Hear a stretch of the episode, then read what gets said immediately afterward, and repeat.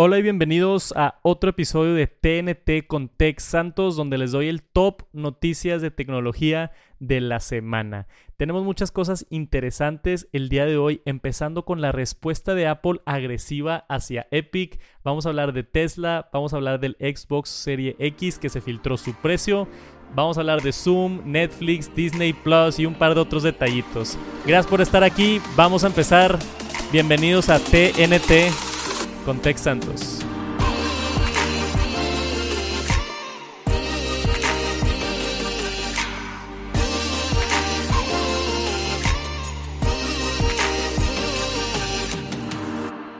Ahora sí, vamos a empezar con esta primera noticia. Apple, que como saben hice un video de 27 minutos en YouTube sobre todo el dilema que está pasando a través de la App Store con Epic Games. Apple respondió ¿Qué respondió Apple exactamente? Uh, una muy, muy, muy buena amenaza por parte de Apple. Básicamente, por si no vieron la noticia, el lunes en la mañana, si no me equivoco, Apple dijo, vamos a hacer algo bien sencillo. Tienen hasta agosto 28 para regresar su aplicación y que cumpla con los lineamientos de la App Store o les quitamos todos sus privilegios como desarrolladores de Apple. Y esto es una implicación fuertísima. ¿Por qué? Porque Fortnite no nada más es el único juego de Epic. Epic tiene muchos otros juegos, muchas otras aplicaciones y no nada más eso, pero tienen el software engine que se llama Unreal, que aparte Unreal está apoderando muchos otros juegos. Y si Apple le quita el acceso a Epic, de poder tener las herramientas de desarrollador, básicamente su cuenta de Apple Developer, no van a poder actualizar todas sus aplicaciones, no van a poder sacar nuevas aplicaciones, no van a poder hacer absolutamente nada. Y eso es un problema muy, muy, muy grave para Epic.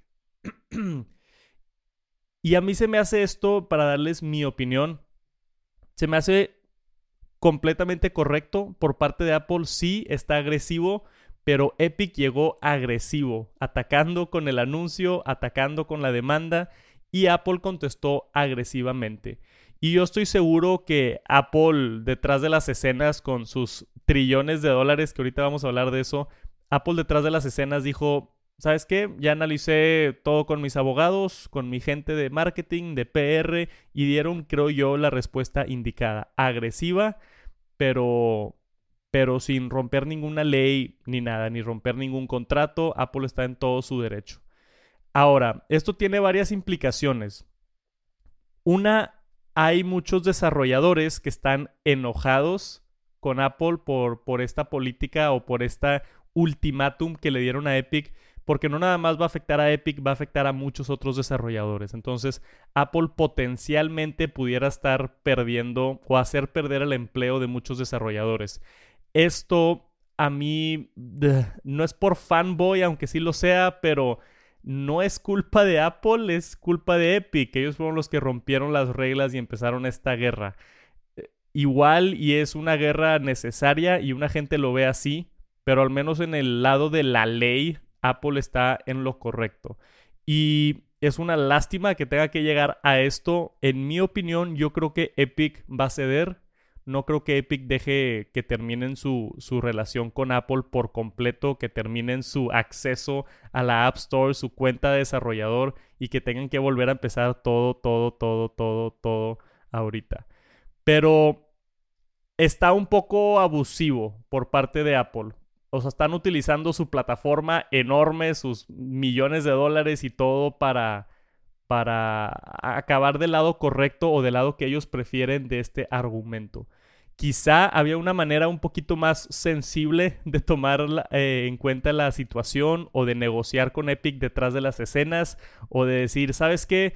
Este, mira, vamos a, a, tener un acuerdo por acá, algo como lo que hicieron con Amazon, que hicieron un acuerdo detrás de las escenas, pero eh, eso luego puede crear más problemas en el futuro, porque si ya estás haciendo acuerdos detrás de las escenas, ya no estás tratando a la gente igual, es una situación bien, bien difícil, pero la estamos viendo públicamente y creo yo que eso tiene mucho impacto. no te das cuenta, pero muchas de estas empresas se pelean de esta manera detrás de las escenas, cosas que ni te enteras, cosas de contratos, negociaciones, eh, comisiones, todo eso pasa detrás de las escenas y lo estamos viendo muy público esta vez. o sea, Apple, que es una de las empresas más grandes del mundo, y Epic Games, que es una de las desarrolladoras más grandes del mundo, peleándose en el ojo público y es algo bien interesante que ver y todos van a tener sus lados y sus opiniones. Por allá en el video que yo hice de 27 minutos en YouTube vi argumentos para los dos lados y los dos tienen puntos buenos. Yo lo quería dar de mi perspectiva que yo siento que es como un poquito más lógica. Pero también hay puntos buenos y sí, Apple ya es medio monopolio y sí está un poquito abusivo, pero creo que están haciendo lo correcto por Apple no significa que sea lo correcto para el mundo, pero están haciendo lo correcto por ellos. Y mandaron un... Porque vi aquí en el artículo que estaban preguntándole a Apple si tenían algo que comentar y Apple no comentaba y no comentaba y no comentaba. Y después este, de una le comentaron a Bloomberg diciendo que no van a tratar a ninguna tienda diferente a otra. A mí esto se me hizo un poquito hipócrita por parte de Apple porque como dije en el video anterior de YouTube, tienen cierto tratamiento con ciertas empresas. Entonces, el, que salgan y que digan, tenemos que hacer esto y ponerle este ultimátum a Epic porque simplemente no podemos tratar a diferentes empresas iguales, a mí se me hace bien hipócrita por parte de Apple porque tenemos confirmado que han tratado a otras empresas diferente, o al menos en donde a ellos le convenga, ¿no? Seguramente no les convenía que Amazon se salga porque iban a perder mucho dinero, entonces a Amazon le dieron un trato especial. Y no les convenía que Netflix se salga de sus aplicaciones porque mucha gente consume Netflix en su iPad, en su Mac, en su iPhone. Entonces eh, tuvo que llegar a un acuerdo detrás de las escenas. Estamos en una situación similar. Está llegando yo, creo, al punto de hervir es otra situación donde mucha gente utiliza Fortnite en sus iPhones y en sus iPads. Piensas que no, pero tienen millones y millones de usuarios en iOS. Y es el mismo punto y ahora Apple está jugando al rudo. Apple dijo, no voy a ceder, no te voy a dar tratamiento especial, nos vamos a pelear hasta el final, nos vamos a la corte si quieres, a ver qué pasa. Entonces, Apple ya dejó muy claro en dónde está parado. Se va a parar fuerte, no se va a mover y hasta le dio un ultimátum a Epic y si esto no se resuelve para el 28 de agosto, Apple va a terminar su relación con Epic y se acabó. Bien, bien, bien interesante y me encantaría saber sus opiniones al respecto de este tema. No, no, me quiero clavar tanto porque como dije ya hice un video larguísimo en YouTube, si no lo han visto véanlo. Nada más quería mencionar la respuesta tan agresiva por parte de Apple. Se están dando fuerte. Y, vamos a ver qué sucede con esto. Tenemos pues hasta la siguiente semana para ver qué pasa, a ver si en el TNT de la siguiente semana tenemos una actualización sobre el, sobre el problema y yo les aviso. Vámonos a la segunda historia. Acá tenemos a Tesla. Tesla de regreso en las noticias. Esto me, llamó por atención porque sigo viendo y lo sigo viendo por todos lados. El, Tesla no es una empresa de verdad y Tesla, ¿qué, están haciendo? Y, Tesla, lo dije hace varios podcasts, es la empresa más grande o que más genera dinero automóviles en el mundo. Ya ni siquiera carros eléctricos, automóviles. Y este, y este artículo dice que acaba de pasar su stock en 1800 por primera vez que es el, el Boost Target to Fourth Highest on the Street. Entonces eso significa que en Wall Street es de las empresas más valoradas. Subió 30% en cuatro días. Es una ridiculez cómo está subiendo de valor Tesla. No sé qué tanto siguen la, la bolsa en Estados Unidos, pero son números impresionantes. O sea, si te metes, vamos a, a poner aquí en Google Tesla Stock, nada más para que se den una idea. Vean cómo ha crecido en un día. Esto es de ayer a hoy, todo lo que creció. Cinco días, todo lo que creció. Un mes, creció bastante. Seis meses, creció. Un año a la fecha, creció. Un año, pues claro que creció. Y cinco años, pues vean ese crecimiento. Pero esto es lo impresionante, ¿no? Tenemos acá la de 5 años, 2017, 2018, 2019. Todo está así como que sube y baja, sube y baja, sube y baja. Y por aquí, a finales del 2019, explotó Tesla y se fue tipo a 20 veces su valor y sigue subiendo hasta la fecha. Si nos regresamos a, al día de ayer a hoy, subió un muy buen porcentaje. ¿Qué es esto por acá? Un por ciento de un día es e, el valor de, de, de, Tesla está subiendo muchísimo y lo quería mencionar. Sé que hay gente que, que compra bolsa o cotiza en bolsa y esto es algo bien interesante. Muchos dicen que una burbuja se puede estar armando de Tesla que está subiendo tanto que va a llegar el punto que va a bajar, pero yo no lo veo así.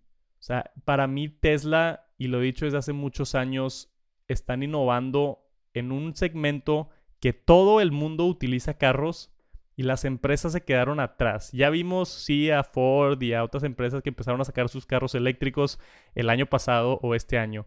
Tesla lleva 10 años desarrollando carros eléctricos y el carro eléctrico no es lo importante. Lo importante es la batería, la tecnología de la batería y lo y el software. El carro no importa mucho, puedes hacer lo que sea con el carro y el diseño, pero la tecnología de batería es donde está el futuro. Y Tesla tiene muchos avances en tecnología de batería que no tienen otras empresas. Un Tesla dura más que cualquier otro carro eléctrico, al menos del mismo tamaño. Y en el lado de software, Tesla tiene el software más avanzado que se manejan solos, que hacen todo absolutamente solos. Este, puedes poner hasta Netflix, Netflix cuando estás estacionado y un montón de otras cosas en, en, en tu Tesla, ¿no? Y quería mencionar esta, esta historia nada más como recordatorio, esta nota de que Tesla está ahí arriba y no se va a ir a ningún lado. Está impresionante lo que está haciendo Tesla. Y bien por ellos por cambiar una industria tan, tan, tan antigua y tan difícil de penetrar. Tesla no lo está logrando y ya lo logró y es el futuro de los automóviles. Vámonos a la siguiente noticia. Xbox Serie X. Se filtra el precio de Xbox Serie X. Esto a mí me agarró por sorpresa y tengo dos notas aquí porque hemos estado esperando para ya mis, mis gamers en, el, en la audiencia. Tenemos todo confirmado, básicamente, del Xbox Serie X y del PlayStation 5 tenemos todos los specs, tenemos los detalles, ya sabemos cómo se ven las consolas, cómo se ven los controles, sabemos absolutamente todo. Lo que no sabemos es fecha de lanzamiento y precio, que son dos cosas muy, muy, muy grandes. y hace dos días salió este reporte que se filtró el precio a través de un, de un filtrador de la industria de gaming. No, no estoy tan metido como en otros temas, pero se filtró y se reportó en muchos lados este precio altísimo del Xbox Serie X. 599 es lo que se estima o que se filtró el precio del Xbox Serie X. 600 dólares es muchísimo, es más alto que la generación pasada, es más alto que hace dos generaciones. Creo que el último que costó 600 dólares fue el PlayStation 3 cuando salió y a todos se les hacía un precio pero ridículo. y Xbox Series X yo creo que está batallando porque ya no va a salir Halo al mismo tiempo que va a salir el Xbox Series X y eso es medio un problema que tienen que atender. Y luego aparte si le ponen un precio tan alto, creo que pueden batallar. Pero no es todo malas noticias para el Xbox porque esto es nada más un reporte de una filtración. Y hemos visto cómo empresas en el pasado han filtrado cosas por accidente y lo hacen con el propósito de ver cómo reacciona el mercado. Entonces quizá Microsoft filtró este precio nada más para decir a ver qué piensa la gente, si sí o si no. Y claramente todos están enojados y traumados con el precio. Pero este no es el único reporte que tenemos. Tengo otro por acá, porque quiero dar los dos lados de la moneda, que dice que los se filtraron supuestamente los precios del Xbox Series X y los precios del PlayStation 5. Déjame me salgo de aquí porque aquí no viene. Pero aquí tenemos los dos precios y, los, y las dos fechas de las dos consolas, ¿no? Aquí en esta tablita de abajo. Release date se espera que llegue en noviembre 13 el PlayStation 5 y el Xbox Series X que va a llegar noviembre 6. Entonces, lanzamientos muy similares. Estas son las últimas filtraciones, puede que cambie de aquí a que lleguemos a la fecha, pero típicamente cuando se filtra un lanzamiento de una consola no cambia mucho la fecha, igual y cambia una semana o dos, pero más de eso no creo que cambie. Entonces podemos esperar el PlayStation 5 en noviembre, alrededor de mediados de noviembre, y el Xbox Series X alrededor de principios de noviembre. Sus dos versiones, porque el PlayStation tiene la versión que va a ser digital y el Xbox que también va a sacar un Serie S con menos poder y posiblemente no va a tener la opción de los discos ópticos. Y en cuanto a precio, tenemos algo bien interesante porque acá no dice que cuesta 600 dólares el Xbox Serie X, sino que cuesta 500 dólares. En este reporte lo tenemos 100 dólares menos a lo que nos dio el reporte anterior. Entonces está flotando ahí entre los 500 o 600 dólares estas filtraciones. Igual y Microsoft todavía está como desarrollando el precio final. Y acá en PlayStation 5 tenemos 500 dólares. Entonces si es que salen los dos al mismo precio, va a estar bien interesante quién se lleva más mercado. Creo que el, el favor está ahorita hacia PlayStation 5. Yo creo más por los juegos exclusivos y por la generación pasada. Tenemos algo que llamamos la guerra de generaciones cada 6 o 7 años cuando cuando salen las nuevas versiones de PlayStation, las nuevas versiones de Xbox y las nuevas versiones de Nintendo. Nintendo está como que en su propio juego porque e, es otro estilo completamente con otro enfoque y con otro IP, tienen sus propios personajes y demás. La guerra siempre ha estado entre PlayStation y Xbox. La guerra pasada con el, con el PlayStation 4 y el Xbox One, este, claramente lo ganó el PlayStation 4.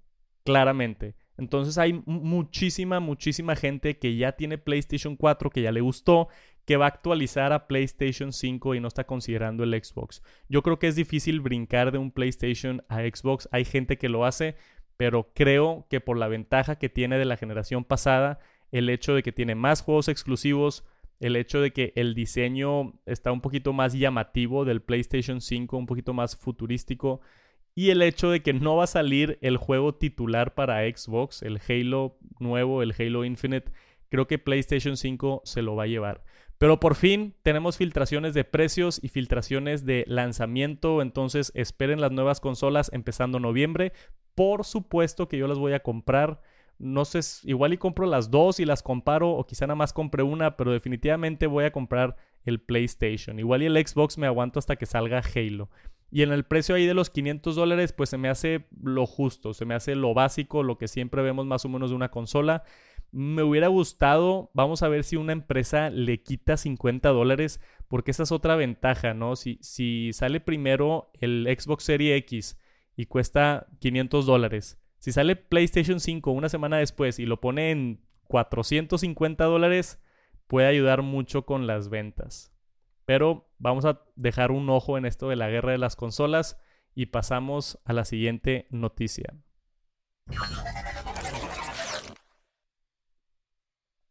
Zoom. ¿Conocen una empresa que se llama Zoom? ha crecido muchísimo. Le ayudó el coronavirus a esta empresa tremendamente, pero tremendamente. Aquí no tengo lo de lo, lo cómo cotiza en bolsa y eso, pero Créanme, le ha ido muy bien a la empresa de Zoom, ha crecido exponencialmente los últimos ocho meses desde que empezamos la pandemia.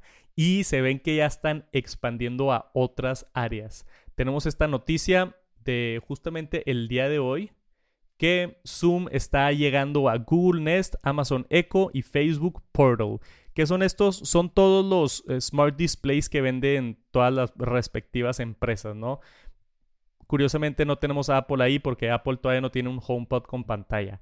Pero Zoom ya, ya anunció esto y el soporte para todos estos dispositivos y creo que va a ser algo bien, bien, bien interesante porque sabemos que Zoom se usa en su mayoría para videoconferencias de negocios. Hay otra gente que lo usa para hablar con los amigos y otras cosas, pero su, su enfoque principal es el teleconferencing de negocios. Y yo creo que podemos ver en un futuro este tipo de dispositivos con pantallas inteligentes en el centro de una mesa, en un cuarto de, colaboración de alguna empresa y podemos ver Zoom integrado y todas las juntas a través de esta pantalla.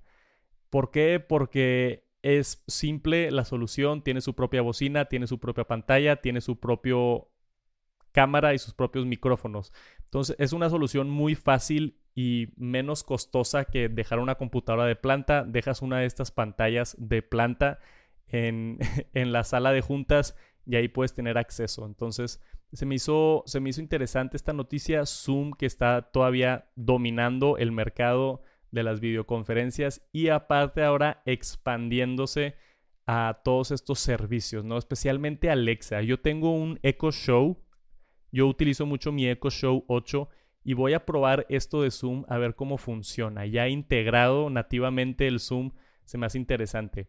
Y tenemos por acá integraciones, por supuesto, de, de, Google y de Facebook con cosas inteligentes de, oye Google, méteme a mi siguiente junta o Alexa, háblale a tal persona por Zoom.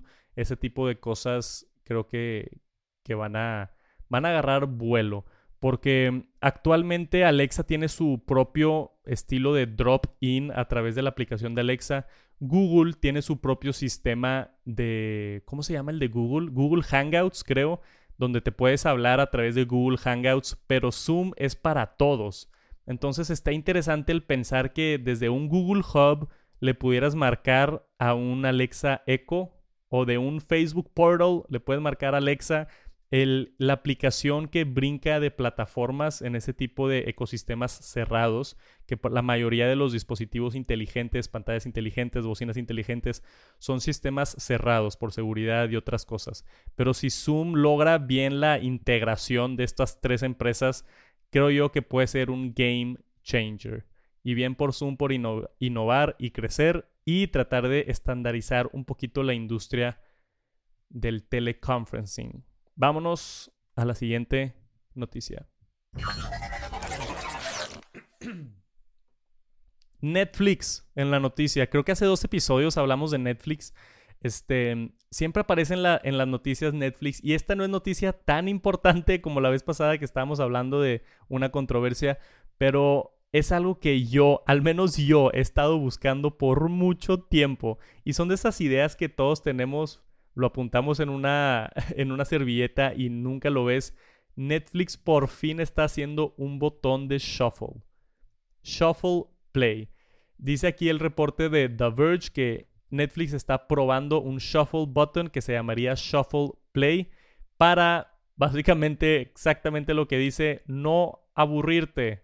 O si no sabes qué ver, porque como me pasa a mí mucho, mi novia Viviana no decide qué quiere ver, picarle shuffle y ver qué cae y si es que tiene algún tipo de algoritmo que ya detecta tus preferencias con tu tipo de programas y el tipo de, shows y de series que te gustan, si tú le pones shuffle y te pone algo y empiezas a verlo y te gusta, te puede enamorar de alguna otra serie o recomendar algo si no tienes nada, absolutamente nada que ver.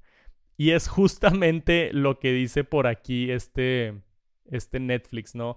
Que dice, para to avoid another argument with your spouse. O sea, hasta lo mencionan de para los que no saben decidir, vamos a, poner esto de shuffle. Y aquí se ve en la interfase, los que están en, viendo el video en YouTube o viendo la repetición, podemos ver ahí el botón de shuffle play que ahorita está en beta, ahorita están probando y si es que funciona lo van a expandir a, a más países y más personas. Esto es algo que yo había estado pidiendo pero no tienen idea. desde que empezó Netflix yo dije, estaría increíble que pongan un botón de shuffle. Que le ponga yo tipo comedia, shuffle. Que me salga un episodio de una serie random. O shuffle dentro de series. Por ejemplo, series largas como Friends o series largas como Seinfeld o, o ese tipo de, de How I Met Your Mother, ese tipo de series que tienen 10 seasons y tienen cientos de episodios si quieres nada más comer rápido y ver un episodio de 20 minutos, que le puedas picar shuffle a todas las seasons o todas las seasons de The Office y que te ponga un episodio aleatorio. Creo que eso no dice aquí el reporte, es más como entrar en, en aleatoriamente a una serie, no escoger aleatoriamente un episodio dentro de una serie, pero eso también me gustaría mucho, escoger aleatoriamente un episodio dentro de una serie, a ver si lo implementan después.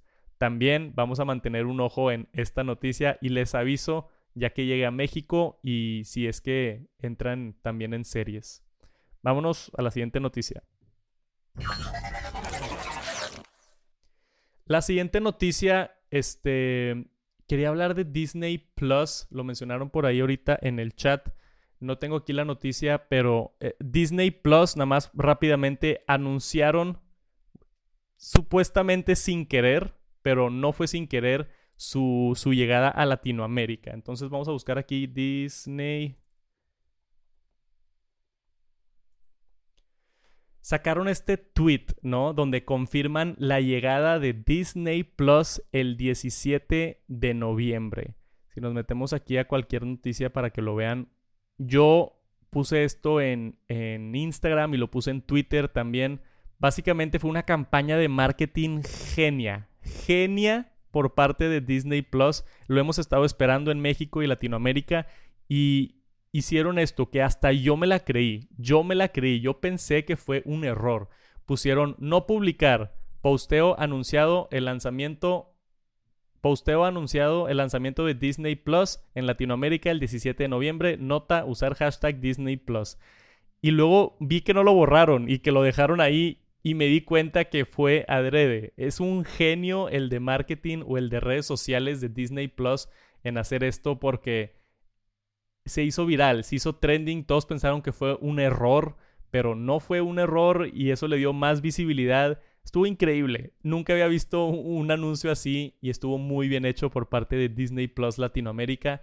Ya quiero que llegue, se vienen las series de Marvel, se vienen las series de la segunda temporada de Mandalorian y otras series de Star Wars. Hay el contenido de Disney Plus es muchísimo y está a muy buen precio. Y típicamente cuando empresas de streaming en Estados Unidos se vienen a, Latinoamérica, los precios son más baratos. Aquí en México es más barato Netflix que en Estados Unidos. En Estados Unidos cuesta 10 dólares, que son como 220 pesos, y en México cuesta 100 pesos. Entonces son más baratos. Entonces yo esperaría, creo que Disney Plus cuesta como 6 o 7 dólares al mes. Yo esperaría que esté muy económico en México y va a ser un servicio que va a arrasar. Le va a ir muy, muy, muy bien por todo, todo el contenido que tiene Disney. Si tienes hijos, para empezar, es casi obligatorio tener Disney Plus, todas las películas de Disney, todas las series de Disney, todas las caricaturas. Y luego aparte para fanboys como yo de Marvel, no manches con todas las series que van a sacar de Capitán América y de WandaVision y de mil otras que tienen ya anunciadas. Y eso sin mencionar Star Wars. Se viene Disney Plus, prepárense para noviembre 17. Todavía falta un ratito, pero ahí la llevamos. Vámonos a la siguiente noticia. Rápidamente regresando a Apple porque llegaron a llegaron a un punto en la historia de Apple bien interesante. Acaban de pasar 2 trillones de dólares de market cap, o sea, el valor de la empresa. Sé que en inglés y en español no es lo mismo trillones, este, en español es mil, mil millones, es, entonces son mil, es un billón. Entonces Apple llegó a 2 billones si no me estoy equivocando. No sé por qué es diferente en inglés y en español, pero siempre me, siempre me dicen que no es lo mismo. Entonces, pero en inglés llegaron a 2 trillion dollars.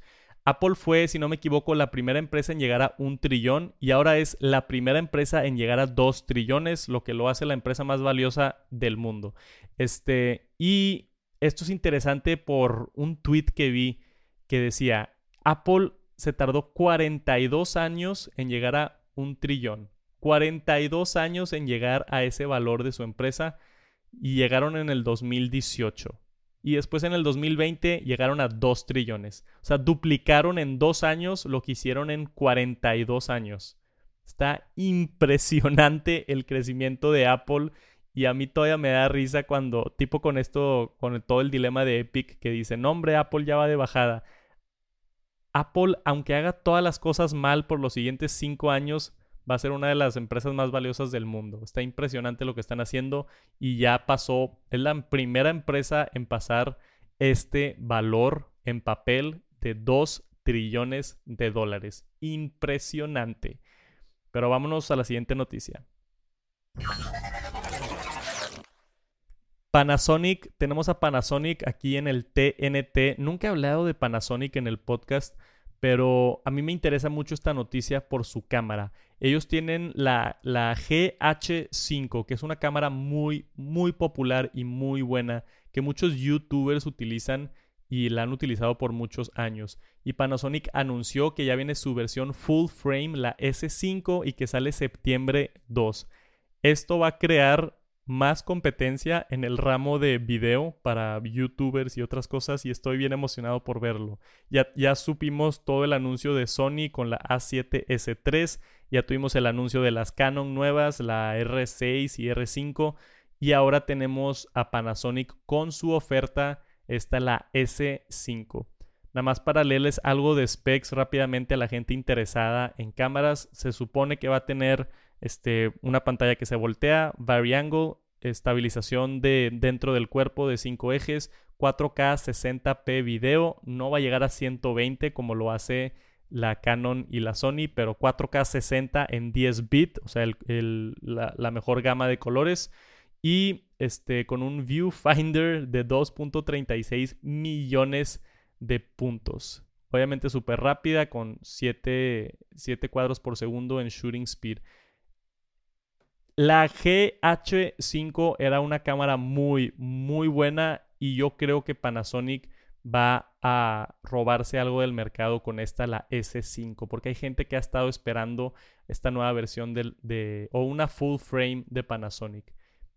Yo creo que le va a ir bien a esta cámara y va a crear competencia. Yo como quiera, en cuanto a cámaras, ya me acostumbré y me gusta muchísimo Sony. Yo grabo con Sony y siempre he grabado con Sony pero quería incluir la noticia para la gente que sé que les interesan las cámaras. Se viene la nueva cámara de Panasonic y vamos a echarle el ojo también cuando salga septiembre 2. Vámonos a la última noticia. BlackBerry.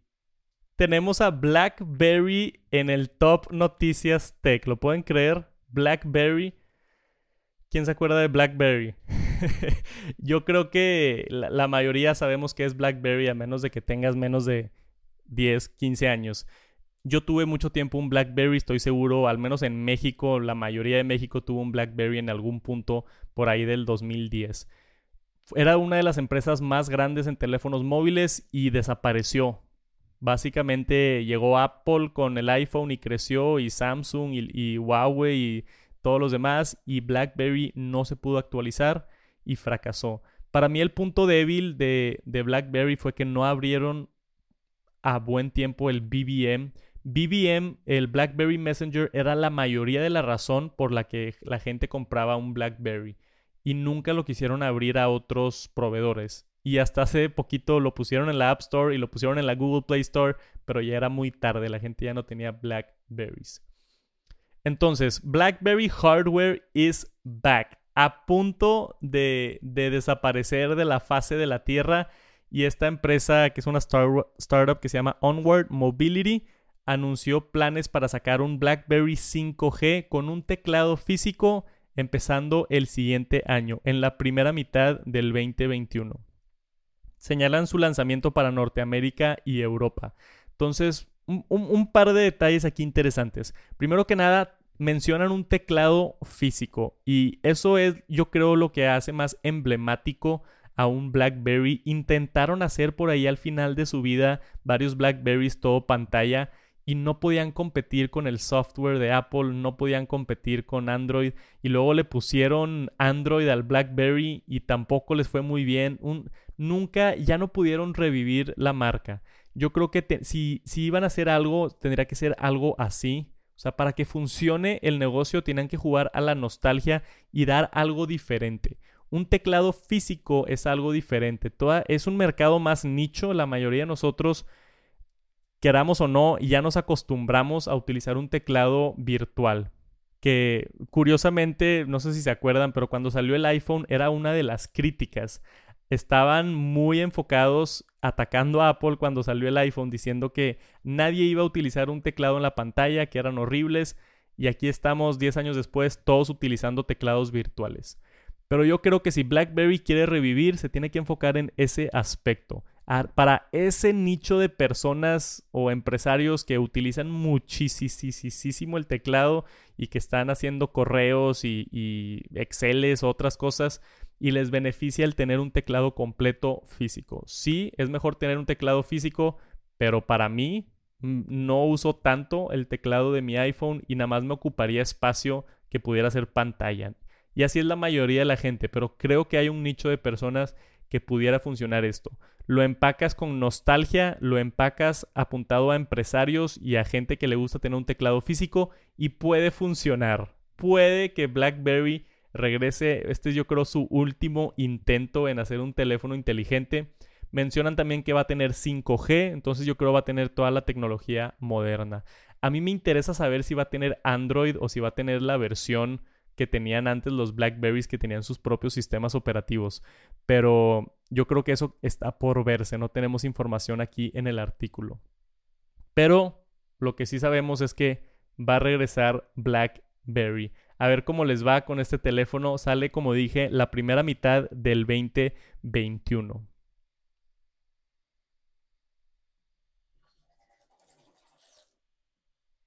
Y eso es todo. Acabamos con las noticias de TNT el día de hoy. Gracias por escuchar los que están allá por el podcast en Apple y en... ¿Alguien escucha en Google Podcast o no? Google Podcast, Spotify. He visto, creo que esta es la cuarta semana que hacemos el TNT, entonces ya cumplimos un mes, cuatro episodios, aunque este es el TNT 03 pero he visto buena respuesta por parte del podcast. Gracias por el apoyo, gracias por escuchar, gracias por descargarlos. Yo tengo aquí, luego puedo compartir por allá en Instagram o Twitter las estadísticas, pero creo que el primer episodio de TNT lo bajaron más de mil personas, que para mí nunca me había pasado con un podcast. Entonces, gracias, gracias por el apoyo a todos los que están escuchando por allá el podcast y nos vemos la siguiente semana en TNT con Tech Santos. Peace.